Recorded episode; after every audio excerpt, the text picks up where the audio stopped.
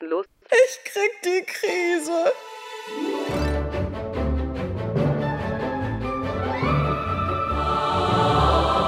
Jetzt bloß nicht durchdrehen.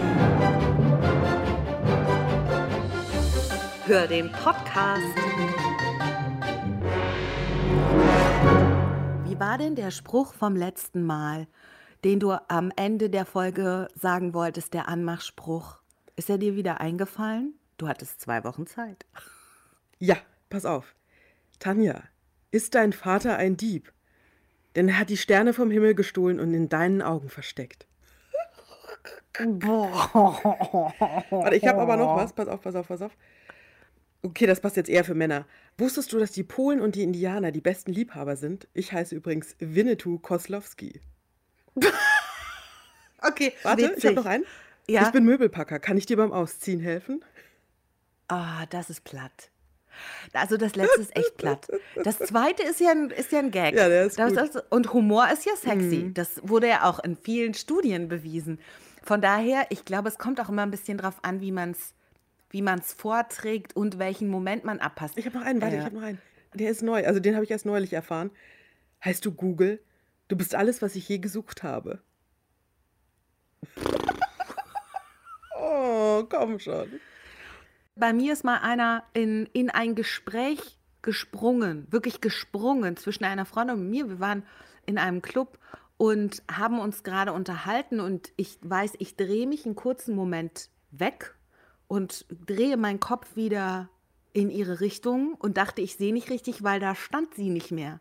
Da hat sich so ein Typ zwischen uns geschoben Ah, und da habe ich noch geraucht, wollte gerade eine Zigarette anmachen und dann hält er mir Feuer unter die Nase und sagt, du bist so heiß, du kannst doch deine Zigarette selber anzünden. Oder irgendwie so. was? Abgesehen davon, dass der Spruch total blöd war, fand ich das so unangemessen, in unser Gespräch wirklich reinzuspringen. Tanja, vielleicht hast du ihn Und- unabsichtlich irgendwie auf dich aufmerksam gemacht. Ich habe den ja vorher gar nicht gesehen. Und das ist der Kardinalsfehler beim Flirten. Und Flirten ist unser Thema heute. Ja. Eigentlich ist Flirten ganz einfach, oder? Theoretisch. Ich glaube, immer am lustigsten ist auch das zufällige Flirten. Also wenn man zufällig irgendwo mit jemandem in Kontakt kommt und dann entspinnt sich daraus ein Gespräch oder sowas. Und es war gar nicht beabsichtigt und alles fühlt sich ganz leicht und locker an. Das ist ja so der Traum. Ja. Ne?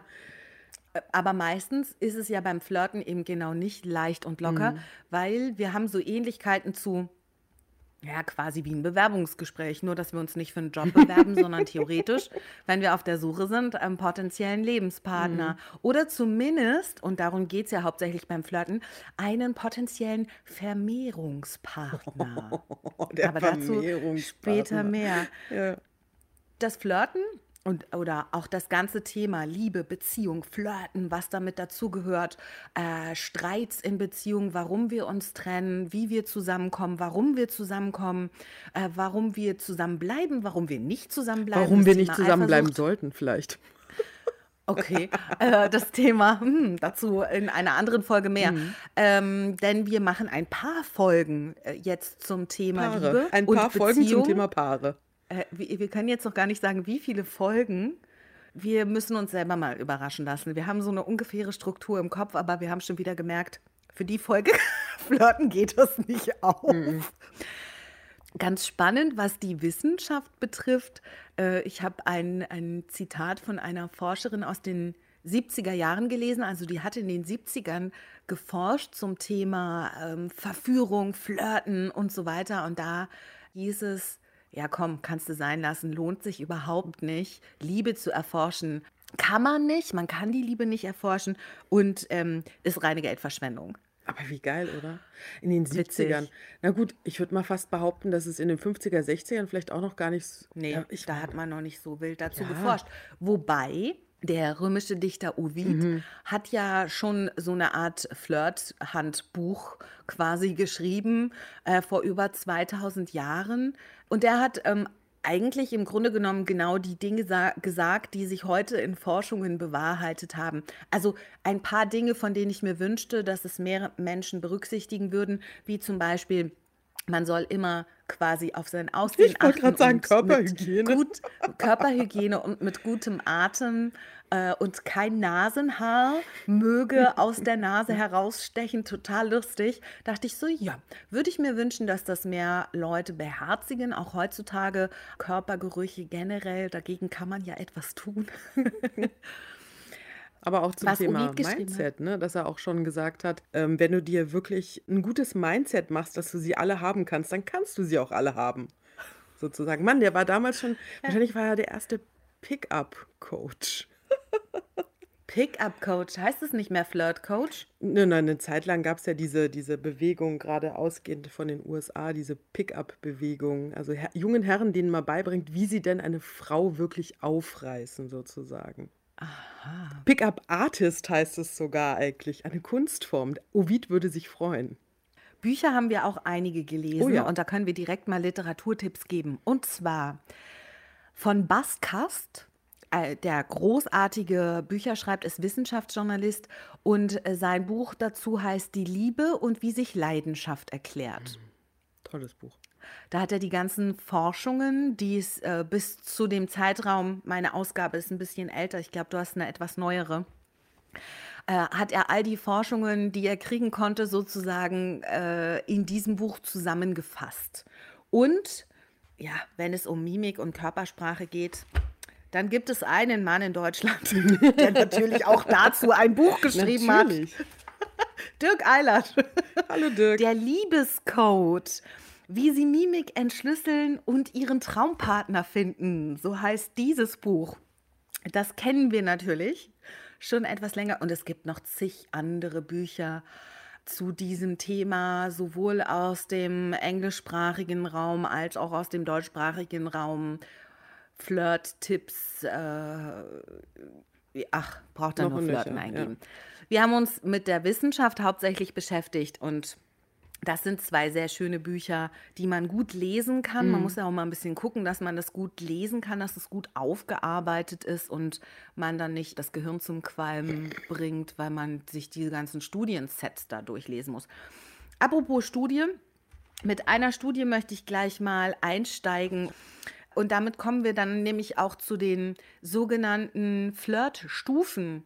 Es gibt vier Flirtstufen, die haben hauptsächlich zwei US-Psychologen herausgearbeitet, die in den 80er Jahren geforscht haben. David Givens äh, war der eine, der hat hauptsächlich so an der Westküste der USA geforscht und der andere ist Timothy Purper, der hauptsächlich so an der Ostküste und in Kanada geforscht hat. Und als ich mir das durchgelesen habe, dachte ich, also mit denen möchte ich nicht zusammen sein.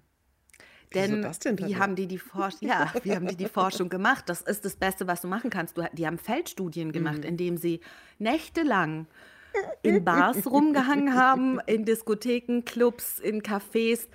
Und stell dir mal vor, was deren Partnerin oder Partner, ich weiß es nicht, da gedacht haben müssen, wenn die die ganze Zeit irgendwo Schatz, ich geh bin zu arbeiten. Feldstudien, Ich gehe arbeiten, ich mache ein paar Feldstudien. Oh oh. in Bars. In Bars. Traumjob. Diese Feldstudien von äh, den beiden aus den 80ern, die waren dahingehend bahnbrechend, dass sie eben festgestellt haben, es gibt immer den gleichen Ablauf beim Liebeswerben, sprich beim Flirten. Und da sind diese vier Flirtphasen bei rausgekommen. Die Aufmerksamkeitsphase, die Wahrnehmungsphase, die Gesprächsphase und die Annäherungsphase. Und dann als nächstes geht man quasi über, wenn der Flirt erfolgreich war, in die Bindungsphase. Da sprechen wir dann aber in der nächsten Folge drüber zum Thema, wie sich eine Beziehung anbahnt, sich verlieben und so weiter, wenn es darum geht. Das machen wir in der nächsten Folge. Wir gucken jetzt erstmal nur, äh, wie nehmen wir Kontakt zueinander auf, wie kommen wir ins Gespräch und was sind so Do's und Don'ts. Wie können wir erfolgreich flirten und wie können wir erfolgreich einen Flirt zunichte machen? Sehr geil. Das Krasse ist nämlich, es gibt eine Studie von Jeffrey Hall, ähm, ein US-Psychologe. Dabei ist rausgekommen, dass nur 18 Prozent der Frauen Flirtversuche erkennen. Also bei uns Frauen ist es so, dass wir nur quasi jeden fünften Flirtversuch erkennen. Die Männer sind da ein bisschen besser. Bei denen sind es 36 Prozent, also da immerhin ein Drittel, die die Flirtversuche von Frauen erkennen. Und was wir auch sagen müssen, die meisten Studien, soweit ich das sehen konnte, beziehen sich immer auf gegengeschlechtliche Paare. Mhm. Also ja. Männer und Frauen. Ich habe mal geschaut, weil mich das interessiert hat, wie ist das denn so bei gleichgeschlechtlichen Paaren? Wenn ich das richtig überblickt habe, gibt es da nicht so viel Forschung zu. Ich könnte mir aber auch vorstellen, dass der Unterschied nicht groß ist, mhm. wenn es überhaupt einen Unterschied gibt. Mhm. Das müsste jetzt in Zukunft einfach auch noch viel mehr in den Fokus gerückt werden, ne? weil wir uns jetzt ganz vielen neuen Themen gerade öffnen in der Welt. Und da wäre es ganz spannend. Vielleicht gibt es ja dann auch nochmal neue Forschungen zu dem Thema.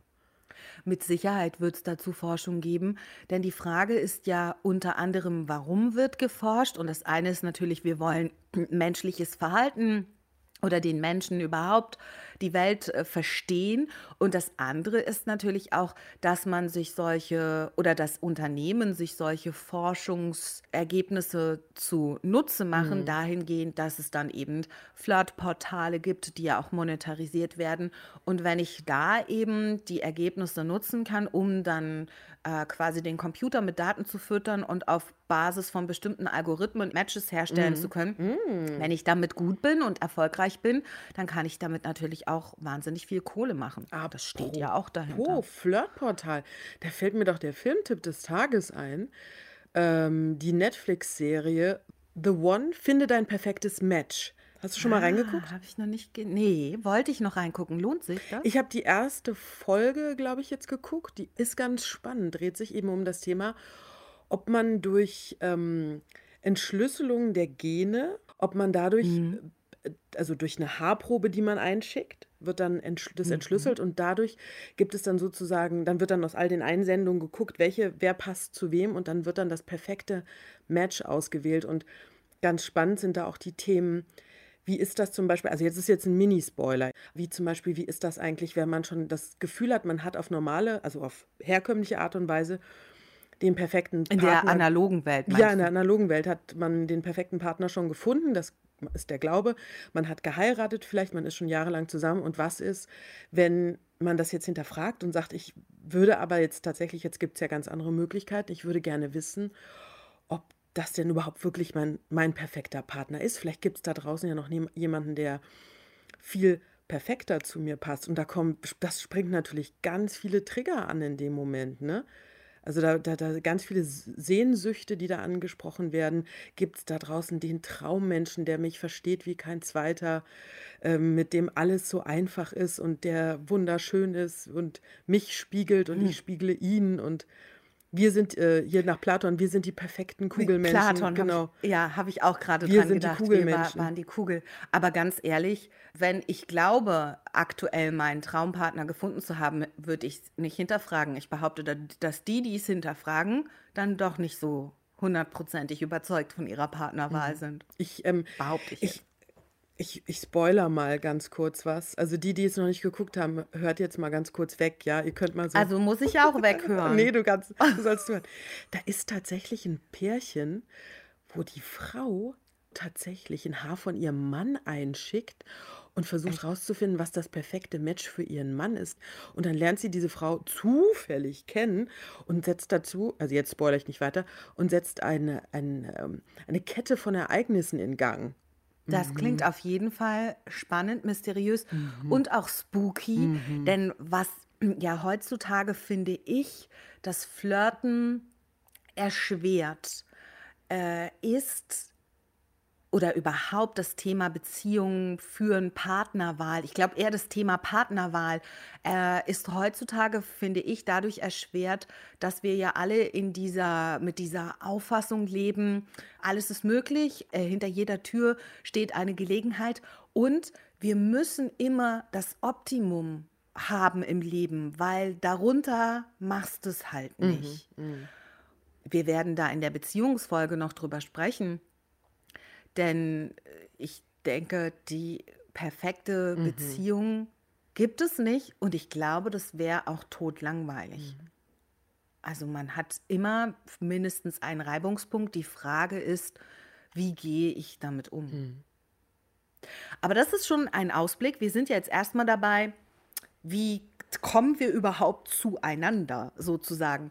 Und Ovid hat da auch schon eine These vor über 2000 Jahren aufgestellt und er hat gesagt, begib dich an aufregende Orte, denn wenn du in einem Erregungszustand bist, dann bist du empfänglicher für Flirts und kannst auch besser flirten.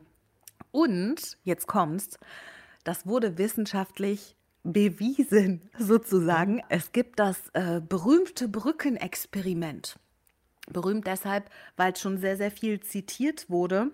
Und zwar wurde das in Kanada durchgeführt. Folgendes Setting war es eine sehr attraktive Frau.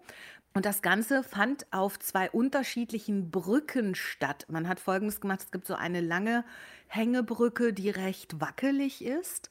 Und da äh, stand dann diese attraktive Frau mit äh, der einen Hälfte der Männer auf dieser wackeligen Brücke und hat ihnen Fragen gestellt und hat sie, ich weiß es gar nicht mehr genau, irgendwie gesagt, es geht darum, Naturschauspiele. Irgendwas ging um Naturszenerien, irgendwas. Also stimmt. Irgendwas und Natur, wie das irgendwie ja. auf Kreativität mhm. wirkt oder so, ne? Und das andere Setting, genau das gleiche, nur dass es keine wackelige Hängebrücke war, sondern dass es auch eine Brücke war, aber eine recht stabile Holzbrücke. Also ein bisschen langweilig. Ein bisschen langweilig, genau. Und jetzt ist die große Frage, Bist du was eine stabile passiert? Brücke oder eine Hängebrücke? Für die Flirtsituation hat sich ergeben, oder das war das Setting war wie folgendermaßen: Die Frau hat eben die Befragung beendet und hat dann zum Ende ihre Telefonnummer auf einen Zettel geschrieben und hat die den Herren weitergereicht, na, mit dem Zusatz, also wenn Sie noch weitere Fragen haben, Sie können gerne mit ihr noch über dieses äh, Experiment sprechen am Telefon. So, was ist jetzt passiert? Tatsächlich wurde die attraktive Frau angerufen und zwar von der Hälfte der Männer, die auf der wackeligen Brücke standen.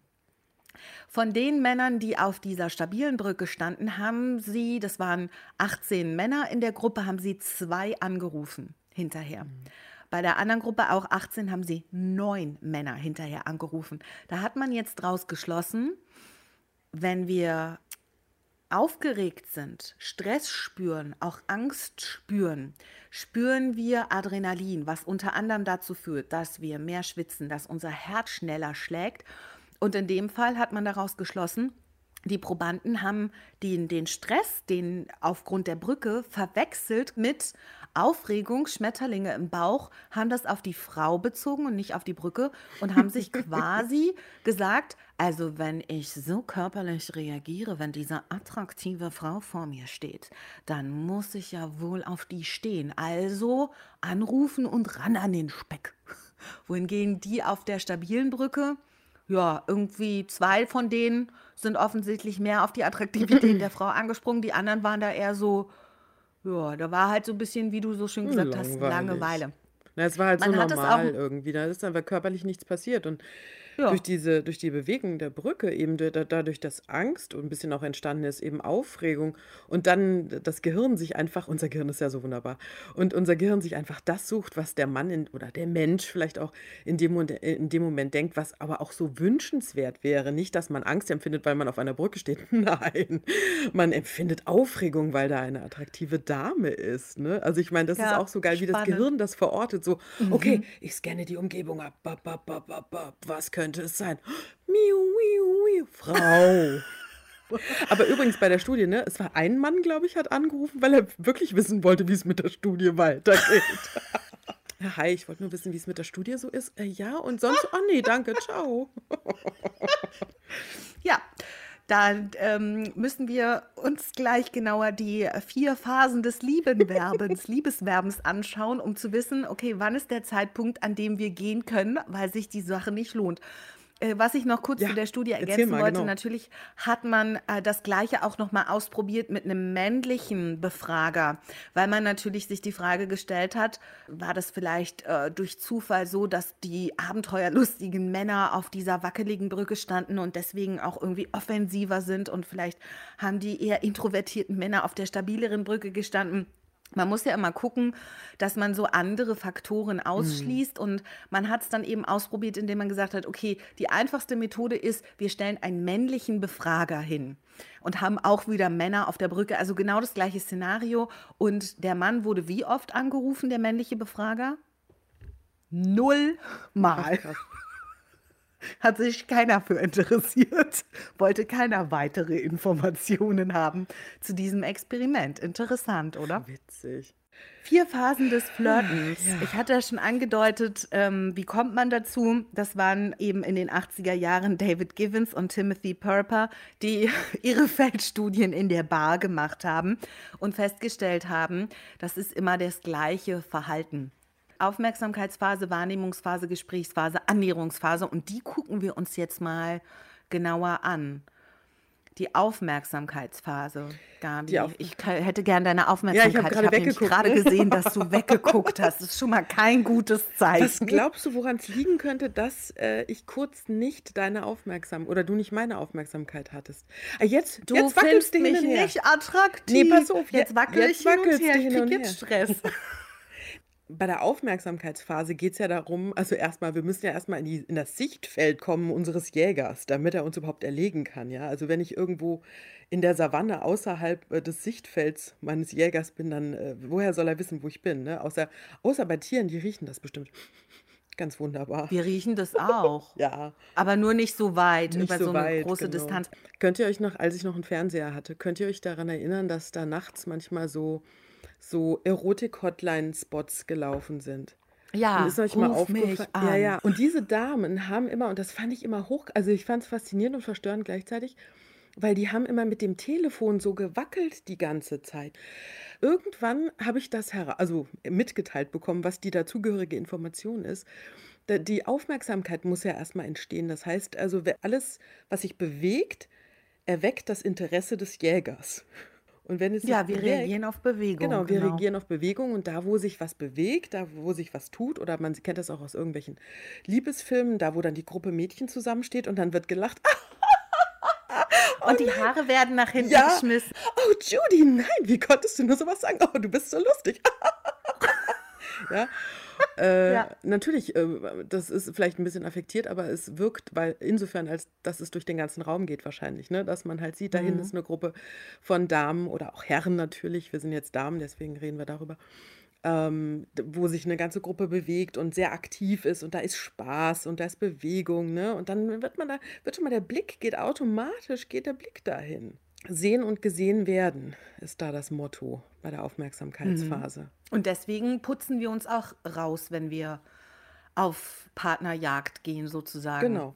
Ich sage ja immer, wenn es darum geht, äh, wie ich sicher und souverän präsentieren kann, dann macht es eben auch viel, wie ich aussehe, wie ich mich kleide und sage halt immer, alles das, was ihr abends in der Bar macht, auf keinen Fall im Business-Kontext. Und andersrum, alles, was ich im Business-Kontext mache, wo ich mich eher etwas zurücknehme, äh, gedecktere Farben trage, nicht zu viel Glitzy-Schmuck, mache ich genau das Gegenteil abends in der Bar. Schön Schmuck, Ohrringe, Glitzer, Blim Blim, hohe Schuhe, kurze Röcke. Auch die Männer machen die Hemden auf. Also nicht nur bei den Frauen, ne? auch bei den Männern. Die Hosen dürfen enger werden, weil dann zeigen sie, was sie haben. die Hemden gehen weiter auf. also Aufmerksamkeit erregen. Rapunzel, lass dein Haar herab. Ne? Genau.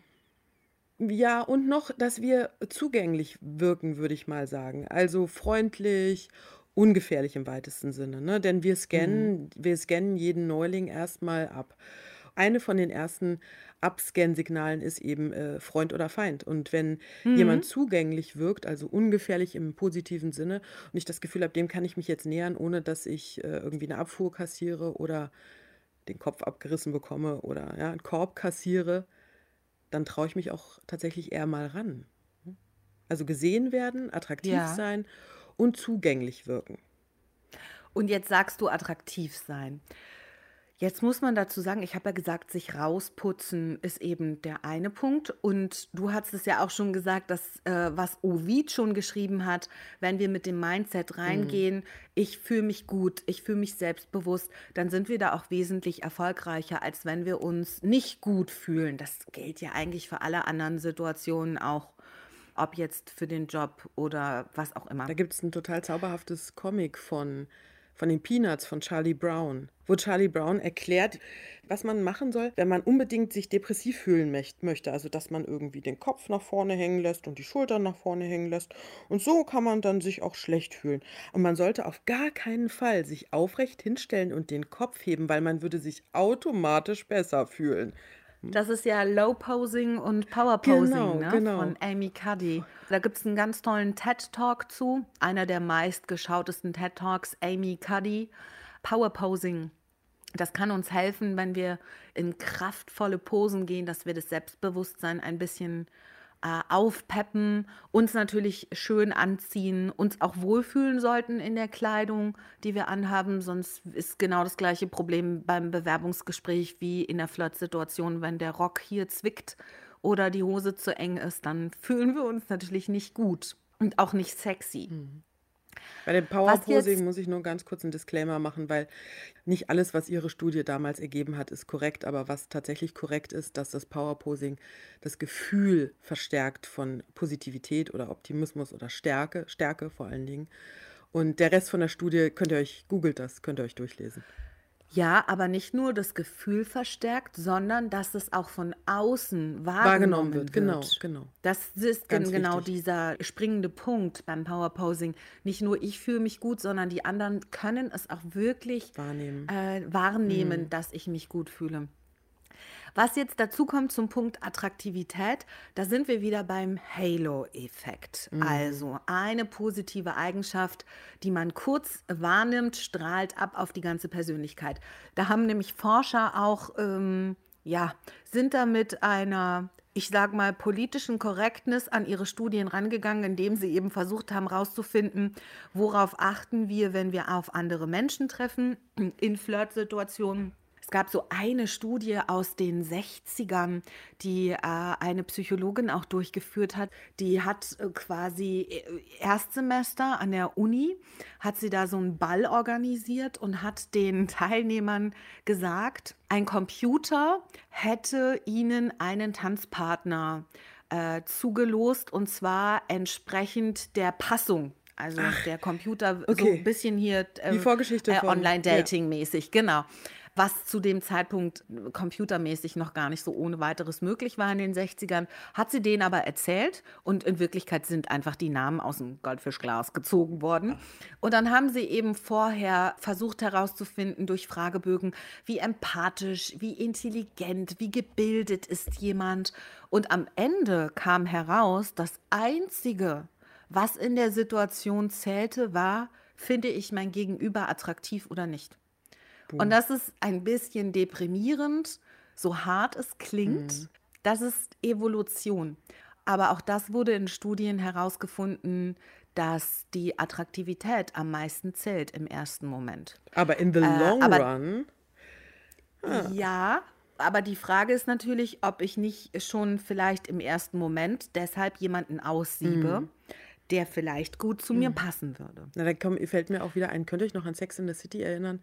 An Charlotte, natürlich. an Charlotte, die immer, ne, die braunhaarige Adrette, die immer so wunderbar gut aussehende Männer hatte und dann, ähm, ich weiß, das war glaube ich Ihren Scheidungsanwalt hat sie später geheiratet. Anwalt geheiratet hat, der eine Glatze hatte und ein bisschen kleiner war als sie, aber ein herzensguter, cleverer, schlauer, charmanter Mann war. Also Ja, und am Ende wurde durch. das ihr Mann und der Vater ihrer Kinder. Bei Männern ist das relativ einfach. Worauf fahren Männer ab? Und auch dazu hat man verschiedene Studien gemacht. Ich habe es ja schon gesagt, am Ende des Tages geht es darum, wer ist mein optimalster Paarungspartner.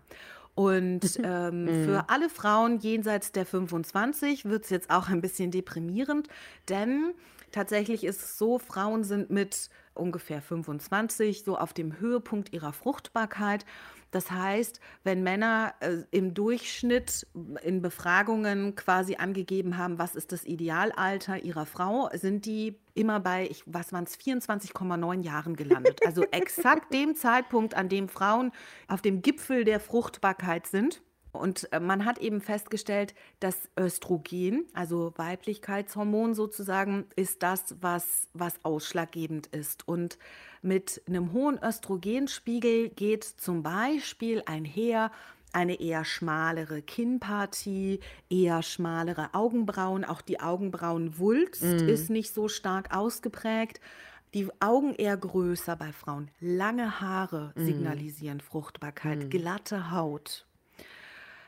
Man hat so eine Studie gemacht, da hat man Männer an den Computer gesetzt und hat ihnen ähm, Bilder gezeigt von einem Gesicht und dann sollten sie an Reglern einstellen, Mund, Kinnpartie, volle Lippen übrigens signalisieren auch Fruchtbarkeit, Mund, Lippen, Augenpartie, Stirn, durften die dann rumdrehen und sich ihre Traumfrau äh, ja, am Computer Basteln. zusammen basteln. Und was bei rausgekommen ist, die haben so lange rumgebastelt, bis quasi der maximale Östrogenspiegel optisch erreicht war. Super volle Lippen, total schmales Kinn, äh, große runde Augen. Und das Spannende ist, man hat es mit einer japanischen Studie verglichen. War- Hast du gerade dein Kinn Ja, ich angeguckt? wollte mal gucken, wie mein Kinn so ist. Volle Lippen habe ich ja, aber ich wollte mal nach meinem Kinn Ja. gucken. Ich glaube, es ist okay. Ja. Äh, man hat es mit einer japanischen Studie verglichen. Weil es ja anderer Kulturkreis. Ja, könnte man denken, jetzt ne? überlegen, Anderes andere, Schönheitsideal. könnte man genau das Ach, Gleiche. krass. Genau das Gleiche. Super spannend. Wirklich sehr spannend. Das heißt, ähm, Männer machen daran eben die Attraktivität fest und dann hat man auch in Studien, das ist der Halo-Effekt eben festgestellt, ach, das war auch eine spannende Studie. Und zwar, man hat Männern Fotos gezeigt. Die eine Hälfte hat ein Foto von einer Frau bekommen, die sehr attraktiv ist und die anderen haben ein Foto von einer Frau bekommen, die halt so ein bisschen eher graue Maus ist, nicht ganz so attraktiv. Und dann hat man ihnen gesagt, und jetzt gleich telefoniert ihr mit diesen Frauen zehn Minuten lang. Die hatten aber nicht die Frauen von den Fotos am Telefon, sondern irgendwelche Studentinnen, die auch gar nicht wussten, dass die Männer Fotos gesehen haben. Das heißt, die Männer sind also mit einer visuellen Vorstellung von der Frau am Telefon in dieses Telefonat krass. gegangen. Und jetzt ist was ganz Spannendes passiert. Diejenigen, die dachten, dass sie mit einer sehr attraktiven Frau telefonieren, haben sich genau so verhalten, dass sie, dass sie quasi das, was sie im Kopf hatten, bestätigen konnten und die Frauen haben entsprechend darauf reagiert. In der anderen Gruppe genauso. Das heißt, in der Gruppe mit den vermeintlich attraktiven Frauen am Telefon waren die Männer lockerer, äh, leichter zu Scherzen aufgelegt, viel humorvoller und die Frauen haben eben entsprechend darauf reagiert. Das heißt, dass sie dann mit ihrer Art auch den Männern die Bestätigung ihrer visuellen Vorstellung gegeben haben, weil genau das wurde mit attraktiv assoziiert. Ähm, humorvoll, sympathisch und so weiter. Und mit der weniger Attraktivität Graue Maus war dann eher so Langeweile assoziiert, aber auch ernstere Themen. Und genauso sind die Männer ins Telefonat rein. Ernstere Themen, auch äh, langweilig aufgetreten und so haben die Frauen auch reagiert. Wie man in den Wald hineinjodelt, so schallert es heraus.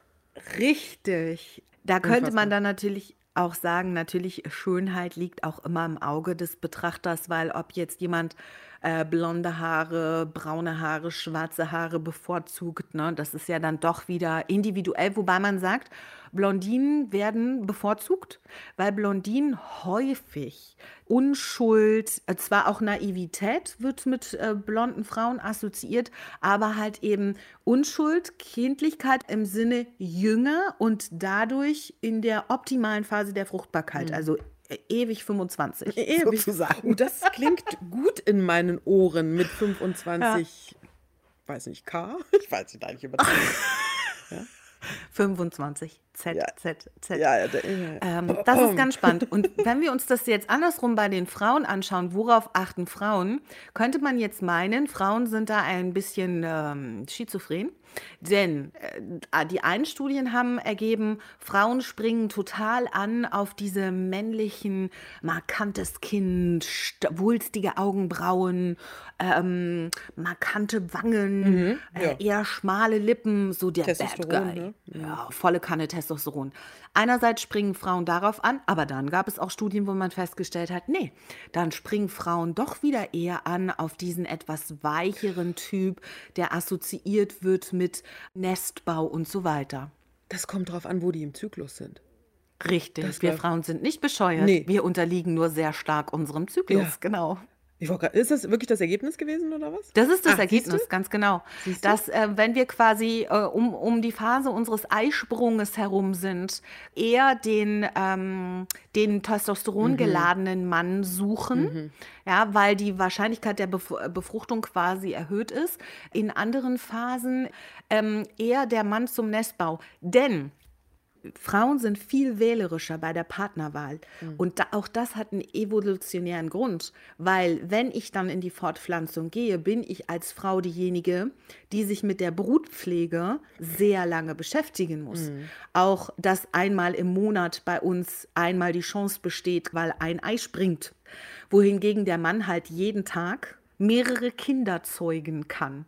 Ja, da, deswegen ist es für uns eben wichtig, a, äh, die Chancen auf Befruchtung zu erhöhen, b, gleichzeitig die Herausforderung, aber auch den zu finden, der dann bei uns bleibt. Denn die Wahrscheinlichkeit, dass der mit dem hohen Testosteronspiegel bei uns bleibt, ist eher geringer, weil der ja wieder rausgeht und alle anderen befruchten muss, sozusagen. Das Dilemma unseres Lebens der, als Frau. ja, der bleibt nicht und macht die Brutpflege mit uns und so. Der ist ja auf einer Mission. Alle Frauen der Welt Ja. Befruchten. Richtig. Ja, und das ist natürlich auch fies, weil wir Frauen haben da halt so ein gewisses Zeitfenster, äh, in denen wir eben uns fortpflanzen können. Männer können das noch im hohen Alter. Ich meine, schaust du mal da in die Promi-Szene. Wie alt ist Hugh Grant? Der ist irgendwie auch in den späten 60ern, oder? Oh, das habe ich gerade. Ach, für mich wird er Ja, ewig und da- 32 bleiben, glaube ich. Aber Und, und, und auch Harrison Ford ist, glaube Ja, ich, noch mal sehr spät auch. Mhm. im hohen Alter Vater geworden. Rod Stewart. Da gibt es viele Beispiele. Und bei Frauen ist es dann, naja, da sind wir, wenn wir, wenn wir spät sind, heutzutage spät sind, muss man auch dazu sagen, dann noch Mitte 40 und dann ist aber auch bei den meisten vorbei. Es gibt da noch ein paar Ausnahmen. Hier die italienische Sängerin Gianna Nannini. Ich glaube, die war Anfang 50 oder 50 und hat sich künstlich befruchten lassen, soweit ich mich erinnere. Ist auch schon ein paar Jahre her. Ja. In erster Linie geht es beim Flirten darum, den potenziellen Vermehrungspartner oder Partnerin zu finden. Das heißt, Flirten ist eine recht stressige Angelegenheit. A- Alle Großstädter wissen das und nicken jetzt.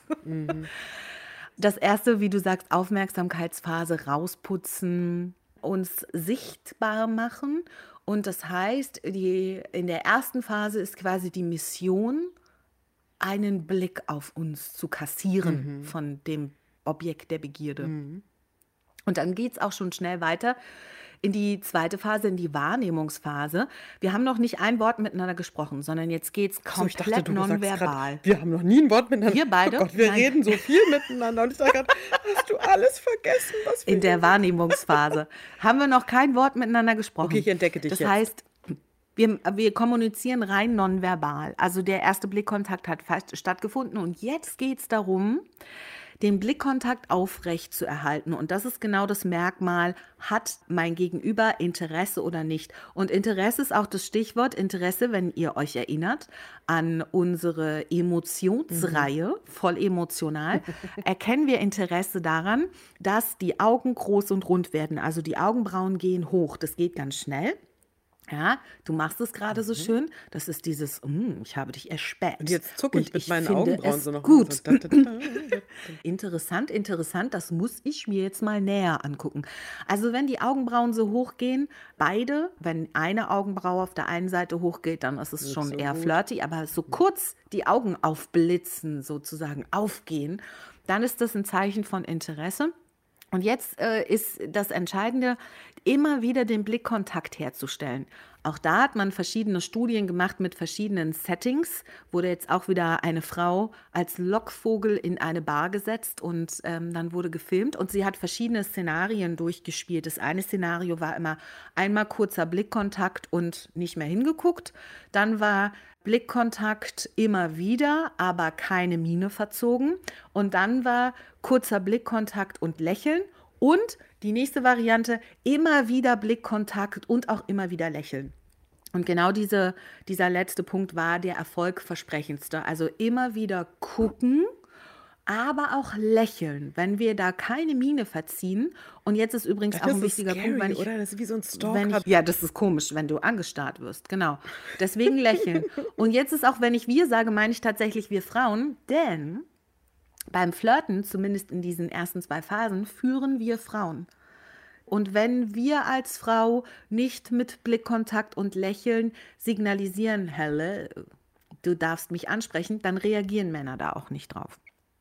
Also es gibt bestimmt das Außer ein oder Typ andere Exemplar, was denkt, sie hat mich angeguckt und ähm, sofort auf dich zuspringt, obwohl man, keine Ahnung, gerade in Gedanken war, woanders hingeguckt hat. Oder man checkt ja auch generell die Leute ab. Gerade wenn ich auf Flirtmissionen in der Bar bin, checke ich natürlich erstmal alle ab. Aber der, der mir gefällt oder die, die mir gefällt, da sollte dann der Blick hängen bleiben. Das heißt, wenn ihr das Gefühl habt oder nicht ganz sicher seid, flirtet da jemand mit mir? Oder versucht jemand mit mir zu flirten, hier sind wir ja noch so in der Anbahnung zum Flirt, dann ist es wichtig, wird der Blickkontakt eben immer wieder hergestellt. Und ganz wichtig, liebe Frauen, lächeln, Lächeln. sonst kommt der Typ nicht auf euch zu. Freundlich lächeln, nicht unbedingt hysterisch. Lachen. Nee, das ist dann ein bisschen too much, weil hier ist auch wichtig, du hast ja auch gesagt, ähm, harmlos. Hast du das gesagt? Na, Harmlos zugänglich aussehen. habe ich gesagt. Harmlos finde ich einen schwierigen Zugänglich, Begriff, aber, genau. harm, aber zugänglich finde ich einen guten. Ja, aber harmlos ist insofern auch wichtig, denn du hast ja die Frage gestellt, Freund oder Ja, ja. Feind. Genau. Ja, dann geht es ja weiter, sympathisch oder unsympathisch und auch überlegen oder unterlegen im Sinne von Boss oder, oder ähm, Untergebener. Und wenn gerade wir Frauen zu dominant Mhm. auch daherkommen, auftreten, oh, ich schlage das Mikrofon direkt bei dominant, ähm, dann ist das auch was, was Männer ein bisschen verschreckt an der Stelle. Mhm. Nicht, weil es Waschlappen sind, sondern weil sie das einfach schlecht einschätzen können. Mhm. Das heißt, von Vorteil ist es, wir sollen uns jetzt, müssen uns jetzt nicht total devot geben, ja, aber zum Beispiel, also so eine typische Flirt, weibliche Flirt-Mimik, ähm, das findet ihr auch mit Bildern beim Liebescode von Dirk Eilert, ist eine Mischung aus Freude, also Lächeln und Verlegenheit. Und Verlegenheit heißt, dass wir das Kinn ein bisschen absenken, so, so leicht ähm, den Kopf zwar ein bisschen wegdrehen, aber den Blick hin zu unserem potenziellen Flirtpartner. Ähm, es gibt auch eine typisch männliche Flirtmimik. Bei Männern ist es Lächeln auch, den Blickkontakt immer wieder herstellen. Und wir haben in dieser Wahrnehmungsphase so ein Spiel aus sich zuwenden und wieder abwenden, weil wir da noch so quasi in der Abwägungsphase sind im Sinne von, oh, finde ich interessant, aber ich traue mich noch nicht, ich drehe mich noch mal weg. Also wir haben so dieses Spiel hindrehen, weil, oh, finde ich interessant, will ich näher angucken und gleichzeitig aber, oh, ich muss mal noch mal ein bisschen abchecken. Das machen Männer und Frauen komplett gleich. Nur der Unterschied ist eben, bei Frauen kommt Verlegenheit in der Regel dazu. Also Kinn wird abgesenkt, Kopf Ein wird ein bisschen gesenkt. charmig. Genau. Und der Mann, das ist so eine Mischung aus Lächeln und dann auch immer mal wieder den, den Kopf wegdrehen, sozusagen. Es lohnt sich also der Blick in die historischen Serien, Jane Austen-Serien, Bridgerton, weil da seht ihr Ja. ganz oft, wie, der, wie die Damen das machen. Habe ich neulich auf, entweder auf Twitter oder Instagram gelesen, so einen schönen Spruch.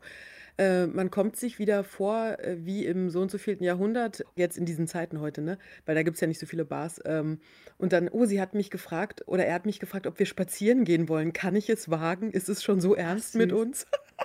Und das ist so, ein- das ist eigentlich so eine Reminiszenz an diese höfischen Zeiten sozusagen, ne? Wo Ja. man noch erstmal sich Ja. im Park auf einen Spaziergang mit der Anstandsdame getroffen hat und vorsichtig, ganz äh, verlegen nach unten gezwinkert hat, geblinzelt hat und dann das Taschentuch hat fallen lassen und der, der Mann des Herzens hebt das Taschentuch auf. Ja, also es, es hat was. Ist doch auch irgendwie schön. Romantisch. in dieser ähm, Wahrnehmungsphase, weil wir uns oft die Frage stellen, äh, flirtet der die jetzt mit mir oder nicht? Es gibt so ein paar Ablehnungssignale, die ziemlich eindeutig sind. Kein Interesse. Und das ist auf jeden Fall Ekel. Also wenn jemand die Nase rümpft. Jetzt muss man natürlich ein bisschen gucken. Sitzt da ein Mann mit einem, einer Gruppe mit anderen Männern und man gibt ihm jetzt ein Getränk in die Hand und er will halt aus dem Glas trinken und suffisant zu der Dame rüber gucken und zeigt dann Ekel, kann das natürlich auch am Getränk liegen. ja?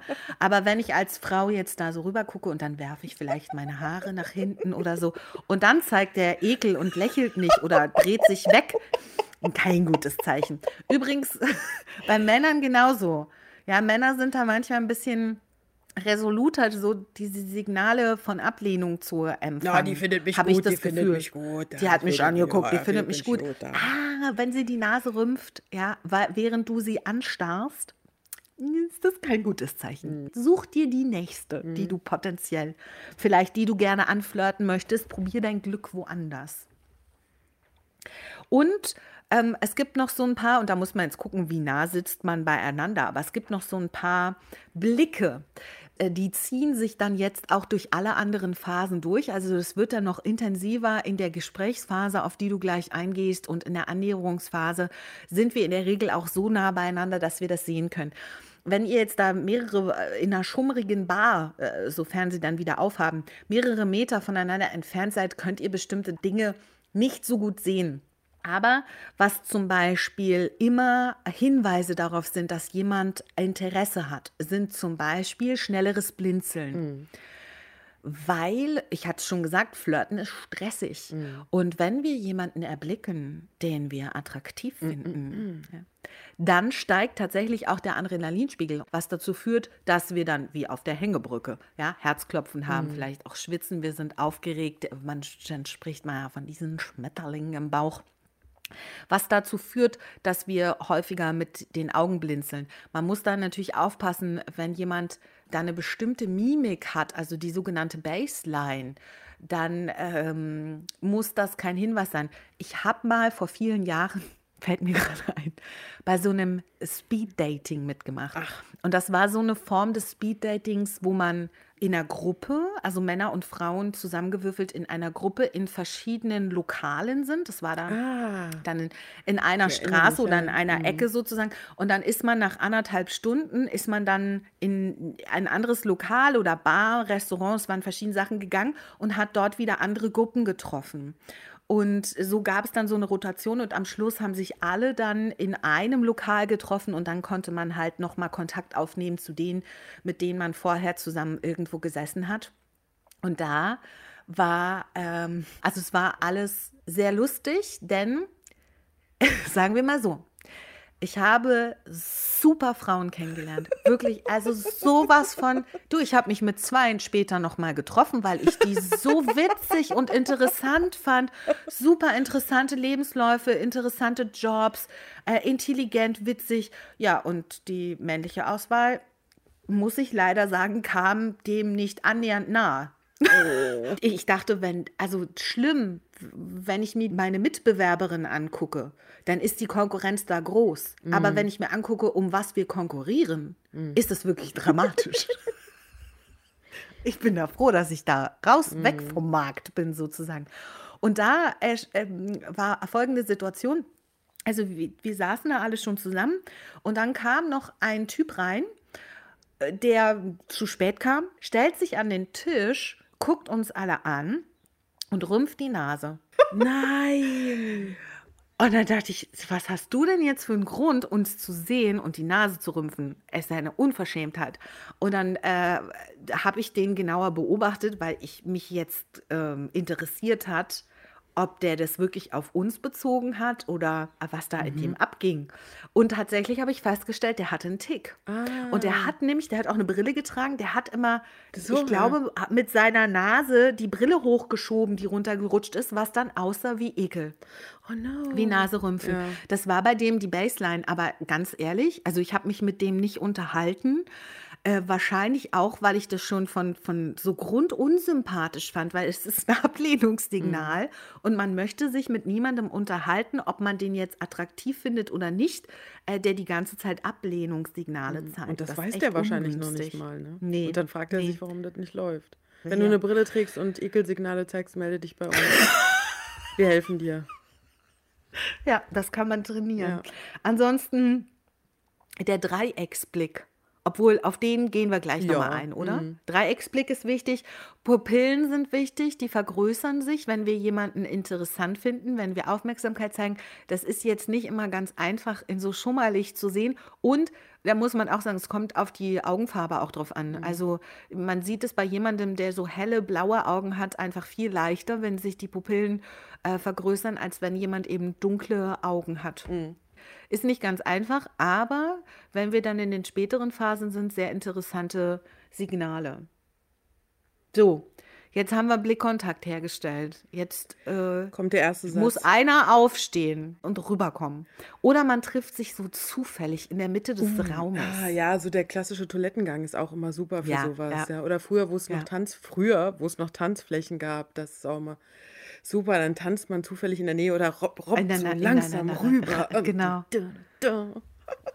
Denn Und dann jetzt kannst du dir hier deine Anmachsprüche Okay, kannst du jetzt auf. mal sagen, weil weiter? jetzt, jetzt gibt es in der Gesprächsphase den natürlich Achso, den ersten erst noch ein paar, ich verbalen mach erst noch ein Kontakt. paar schlechte. Komm, ich habe noch ein paar. Bitte. Tanja, du musst der wahre Grund für die globale Erderwärmung sein. Der ist bitter. Weil ich so heiß bin. Ja, ja. Oder, Tanja, sind deine Eltern Architekten? Du bist so verdammt gut gebaut.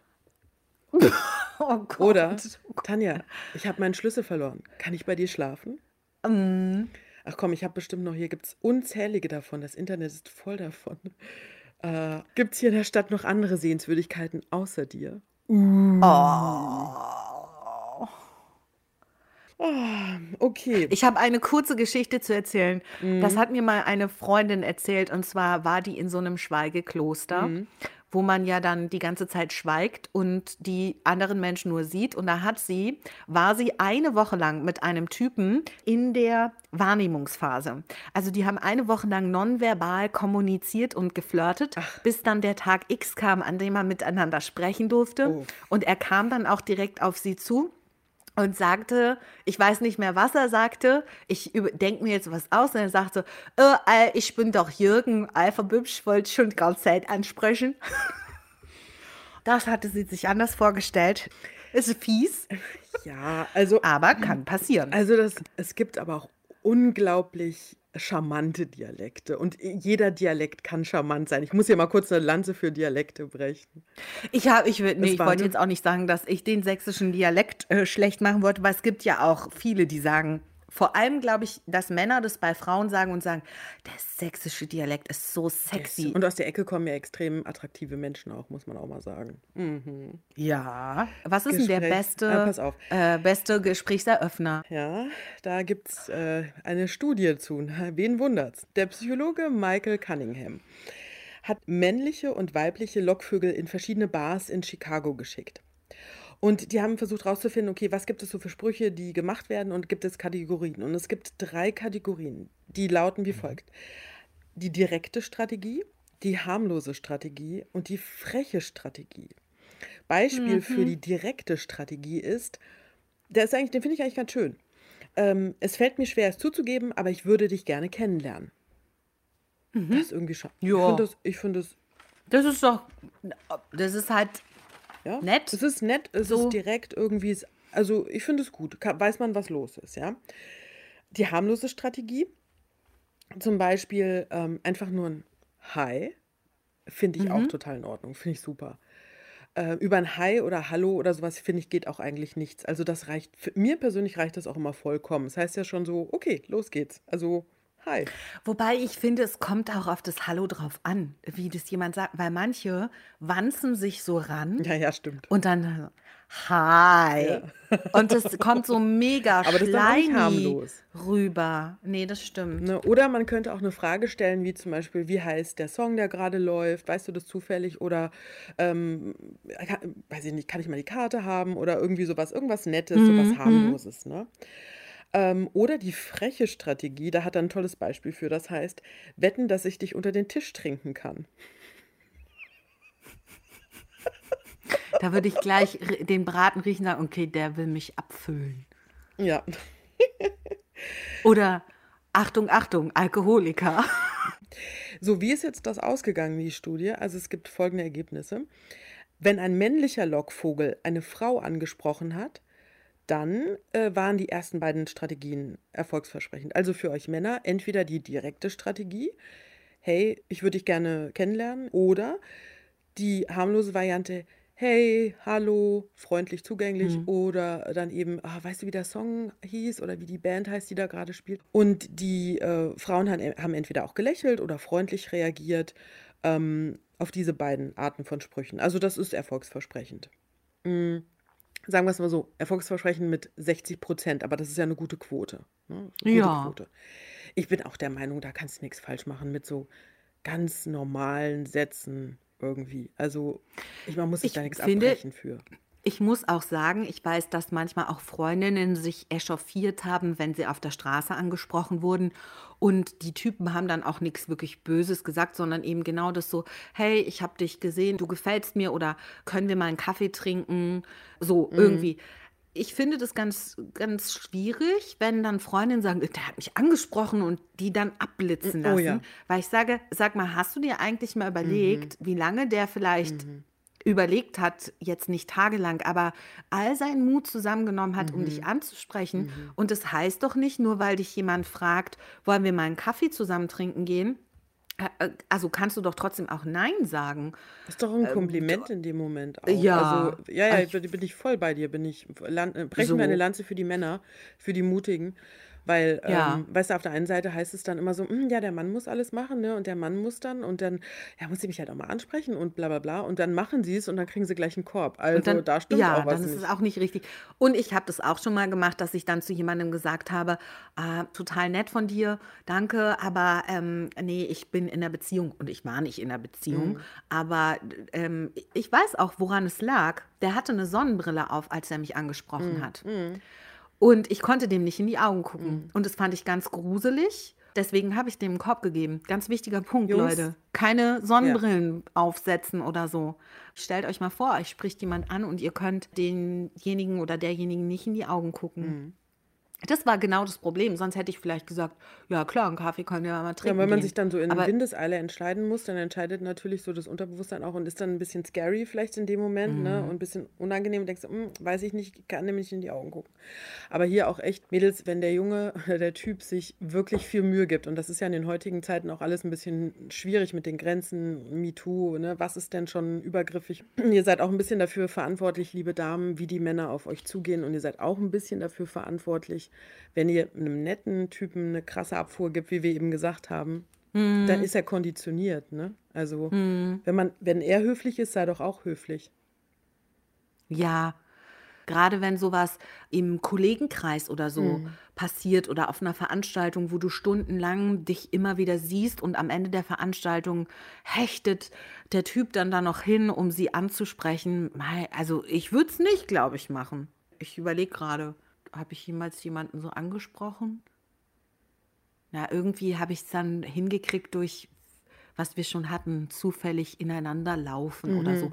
Aber ich glaube, ich bin auch noch nie zu jemandem hin und habe den angesprochen. Würde ich mich gar nicht trauen. Und deswegen habe ich Respekt vor denen, äh, sowohl vor den Frauen, aber ich glaube, Frauen haben es da leichter, oder nicht nur ich glaube, sondern da gibt es auch Studien zu, Frauen haben es da leichter, Männer anzusprechen, als Männer es leichter haben, Frauen anzusprechen.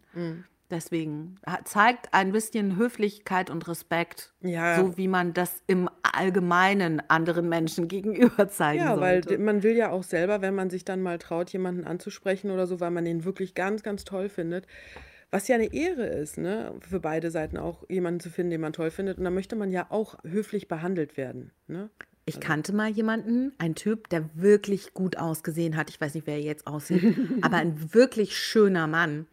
Und der hat mir mal ganz stolz erzählt, dass ein Mädel auf ihn zukam und ihm gesagt hat, irgendwie was ganz Unverfängliches gesagt hat, aber eben signalisiert hat, dass sie ihn gut findet. Und dann hat er sie ausgelacht und hat gesagt, guck dich mal an und guck mich mal an und dann überleg noch mal. Ja.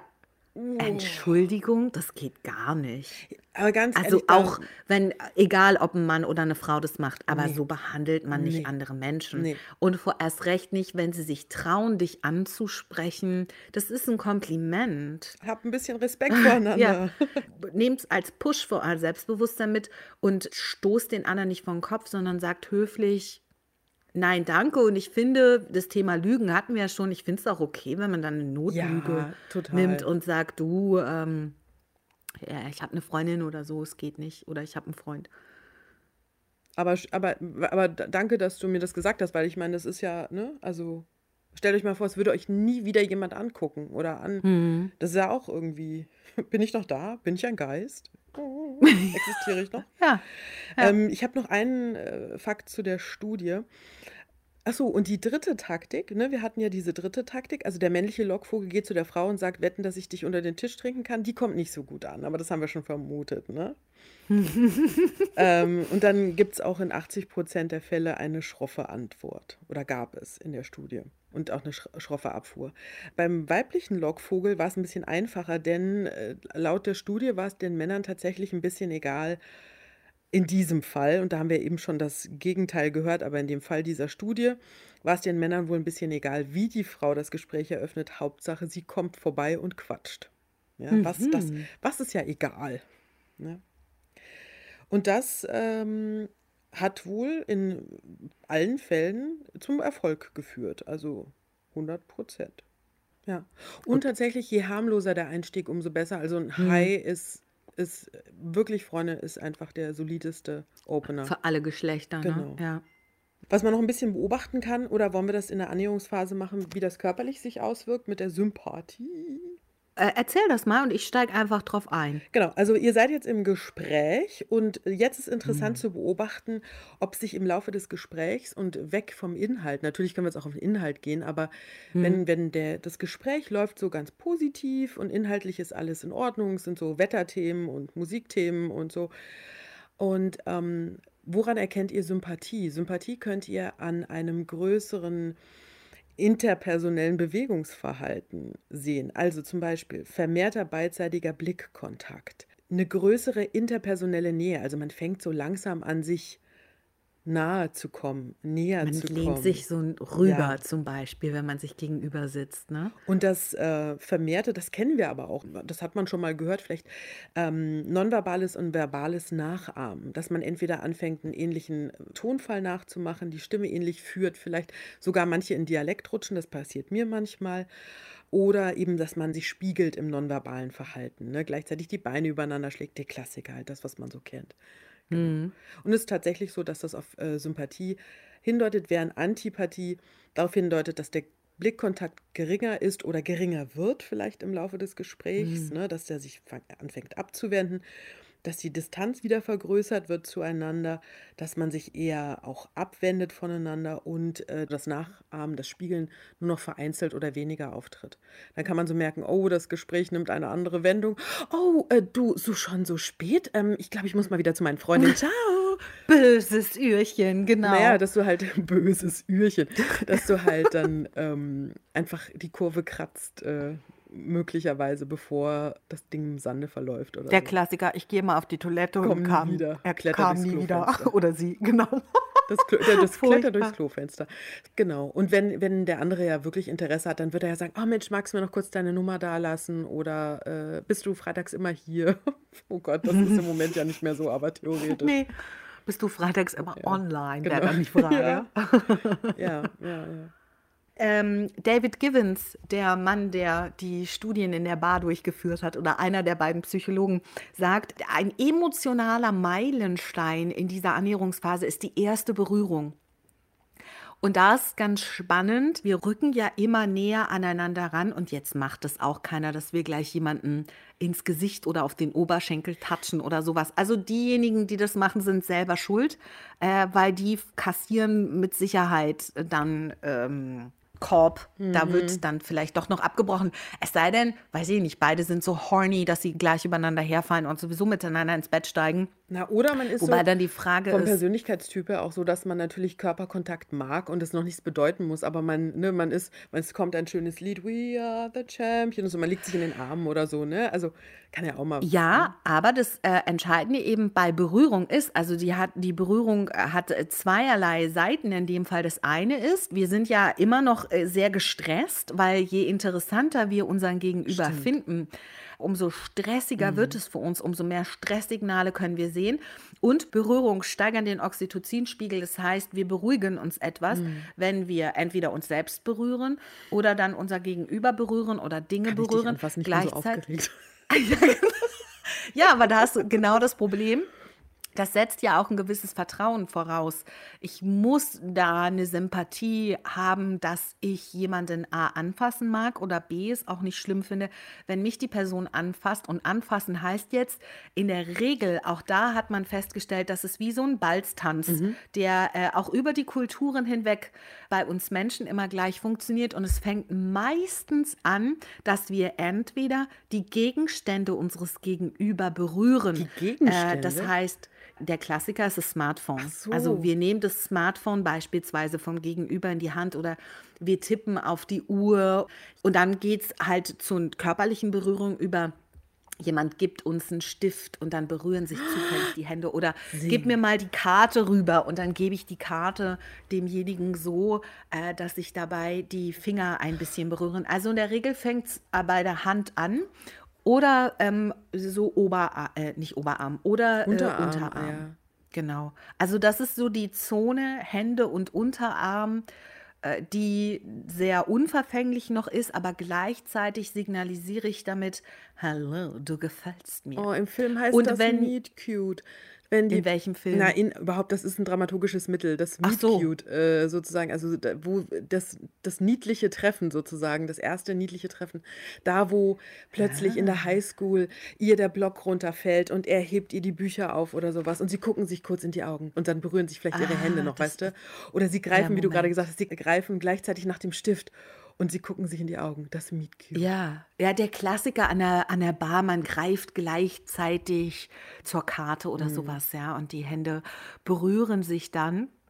Und ähm, jetzt ist es natürlich nicht ganz unwichtig, wie reagiert mein Gegenüber auf diese Berührung. Also wenn wir da deutlich wahrnehmen, dass jemand wegzuckt, zusammenzuckt, sich abwendet, dann sollten wir an diesem Punkt schneiden, diese Person möchte nicht berührt werden. Da haben wir vielleicht die Signale vorher falsch interpretiert. Also das ist so eine, so eine ganz schwierige Stufe, wo man eben gucken muss, äh, wie kann ich Nähe signalisieren. Gleichzeitig und einerseits, wie kann ich ähm, nicht zu sehr in den persönlichen Raum von jemand anderem eindringen. So wie du sagst, es gibt halt Menschen, die sind mehr touchy sozusagen. Aber wenn du jetzt auf jemanden triffst, der da eher reserviert ist, kann es eine ungünstige Kombination sein. Auf jeden Fall hatte ich schon gesagt, die Stresssignale nehmen stark zu oder sie nehmen nicht ab, besser gesagt. Also wir sind immer noch in einer echt, äh, echt gestresst sozusagen, weil wir uns jetzt so ganz langsam körperlich näher kommen.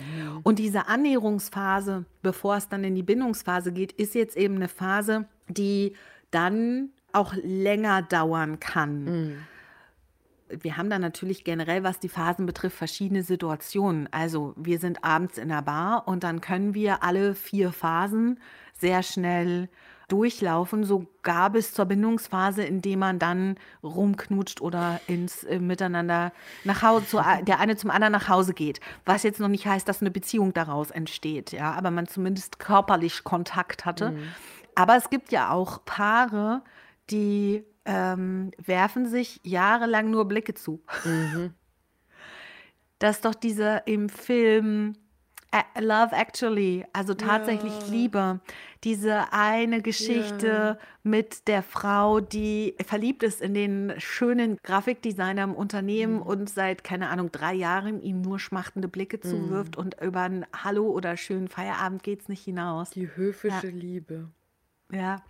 Und in die Ernährungsphase kann natürlich auch länger dauern, in dem Sinne, dass wir dann äh, uns sehr sympathisch sind und dann verabreden eben zu einem Date zu zweit, wenn man sich jetzt irgendwie in einem Club oder in einer Bar kennenlernt, wo es vielleicht auch laut ist, man sich nicht unterhalten kann oder man lernt sich eben auch am Arbeitsplatz kennen oder sonst irgendwo beim Sport. Da will man dann den anderen näher kennenlernen. Das heißt, die Annäherungsphase kann dann auch über mehrere Dates laufen und der Körperkontakt wird halt immer näher, bis hin dann irgendwann zum ersten Kurs. Und da machen wir jetzt Schluss. Machst du jetzt schon Schluss mit mir? Nach unserer Hat noch gar nicht, hat noch gar nicht angefangen, ne? Ich fasse noch mal kurz zusammen. Worauf ist zu achten und du hilfst mir. Absolut. Erstmal müssen wir die Aufmerksamkeit auf uns ziehen. Was wir unbedingt äh, machen sollten, ist uns gut fühlen. Das heißt, wenn wir uns nicht gut fühlen, sind wir in der Regel auch nicht die potenziellen Flirtpartner für andere. Äh, Selbstbewusstsein ist auf jeden Fall etwas, was gut ankommt was wahrgenommen wird. Ansonsten bewegen, also mal durch den Raum laufen oder halt, was Frauen häufig machen, die Haare, Haare nach hinten schmeißen. oder Wusch, irgendwie wusch. sowas, ja. Also wir müssen jetzt hier auch keinen Ausdruckstanz hinlegen, das wird dann eventuell ein bisschen, bisschen komisch. Dann geht es darum, wir Frauen, das ist ganz wichtig, Blickkontakt plus Lächeln. Das ist das, worauf die Männer oder was das Signal für die Männer ist, aha, die ist flirtbereit. Ja, andersrum gilt für Männer, wenn ihr nicht angelächelt werdet, dann ist die Wahrscheinlichkeit groß, dass die Lady nicht flirten mag. Also lasst sie dann auch in Ruhe. Und wie du es auch gesagt hast, wir Frauen haben es eben auch selber in der Hand, denn in den ersten zwei Flirtphasen führt die Frau, wie beim Tanz, ja, führt die Frau den Balztanz an. Wenn wir nicht lächeln und immer wieder in die Richtung gucken oder den Typen angucken, dann passiert da nicht allzu viel. So, und jetzt versuchen wir irgendwie das Gespräch anzubahnen und du hattest es gesagt. Hi ist die beste Wahl. Hallo, ich bin Tanja. Natürlich sagt ihr nicht Hallo, ich bin Tanja, wenn ihr nicht Tanja heißt. So, hallo, ich bin Tanja. Heißt du Tanja? Nee, aber ich habe das so gelernt. Oh, das ist schon wieder niedlich. ja, Oh, das wäre dann wär schon wieder nett. niedlich. Und um die Gesprächsphase ein bisschen zu unseren Gunsten zu lenken, wenn wir dann ins Gespräch kommen, dann ist es sehr vorteilhaft, wenn wir auch weiter den Blickkontakt halten natürlich, lächeln Uns und wenn wir offen sind. Und auch das ähm, habe ich in, ich weiß gar nicht mehr, wo ich es gelesen habe, aber wir können die Spiegelneuronen unseres Gegenübers befeuern, indem wir sozusagen unserem Gegenüber vormachen, hey, berühre mich. Also jetzt bitte ähm, s- ähm, Im im jugendfreien höfischen Sinne. Sinne. Indem wir halt selber unsere Hand berühren oder uns am Hals kratzen oder so. Ja, quasi unser Gegenüber Aber alles elegant, so. meine Damen. Alles Elegant, elegant. natürlich ja. elegant. Alles elegant. Ja. Und mh, ich glaube, das ist auch immer so der Appell von Flirt-Coaches oder wie hast du sie genannt? Pickup-Coaches Pickup heißen sie. Ja. Wenn ein Flirtversuch irgendwie daneben geht, kann das viele Gründe haben. Mhm. Es kann an mir selbst liegen. Aber es kann natürlich auch an meinem Gegenüber liegen, was da vielleicht einfach mal null Interesse hat, aus welchen Gründen auch immer. Wir wissen ja nie, vielleicht wird auch jemand gerade von dem besten Kumpel in die Bar geschleppt, hat eigentlich die schlimmsten Liebeskummer, aber der Kumpel sagt, komm, du musst wieder raus, du musst sie vergessen, kommst in eine Bar. Und wir, wollen dann auch nicht mit einem Typen anbandeln, der Liebeskummer hat. Und dann womöglich im Gespräch, und das ist auch das Thema Gesprächsthemen, ne, jetzt die ganze Zeit ähm, von der Ex erzählt oder auch Frauen von dem Ex erzählen. Das sind auch so äh, Totschlagthemen. Und dann war sie so lange und drei Jahre und dann hat sie den Hund mitgenommen. Ich glaube, von Haustieren die ganze Zeit zu erzählen, ist auch nicht cool, wenn nicht der Gegenüber das gleiche Haustier hat. Also ich glaube, wenn ich die ganze Zeit von meinem Kanarienvogel erzähle und der andere nicht auch sagt, er hat einen Kanarienvogel, kann es sehr schnell sehr langweilig für den Gegenüber werden. Wobei, wenn Menschen halt feststellen, oh, wir haben beide Katzen oder wir haben beide Hunde, dann kann man sich da Mega. stundenlang drüber unterhalten, ne? Und dann hat man auch gleich Sympathiepunkte. Und grundsätzlich können wir auch sagen, wenn wir sehen, beim anderen sind Ablehnungssignale wie zum Beispiel Ekel oder dreht sich immer wieder weg oder auch wenn wir im Gespräch sind und versuchen, unserem Gegenüber näher zu kommen und der äh, plötzlich sich dann von uns abwendet, dann ist irgendwas, ähm, ja, dann ist irgendwas passiert, kann ja auch auf inhaltlicher Ebene sein. Ich habe jetzt eben doch zu lange von meinem Ex geredet, Oder dann kann der andere auch das, oder vom Kanarienvogel. Tanja, wollen wir ein zweites Date ausmachen? Auf jeden Fall. Oh, ich, ich zwinker dir noch mal zu. Pass auf. Unser nächstes Date äh, ist nicht in zwei Wochen, sondern später, ne? Wir machen eine kleine Osterpause. Wir wollen die Spannung ein bisschen hochhalten. Wir halten euch jetzt noch in der Flirtphase, denn wir gehen dann über in die Bindungsphase. Wie bahnen sich Liebesbeziehungen an? Stimmt es, dass wir total komplett durchgedreht sind, wenn wir verliebt sind? Was ist Verliebtsein? Was macht das mit uns? Wie bahnen wir an? Und übrigens auch die großartige Frage, was stimmt denn nun? Gleich und gleich gesellt sich gern oder Gegensätze ziehen sich an. Tanja, du hast ja noch meine Nummer, ne? Ruf mich An. an. Tschüssi und behalt alle Tassen im Schrank. Okay. Hat nicht geklappt. Dann beim nächsten Mal.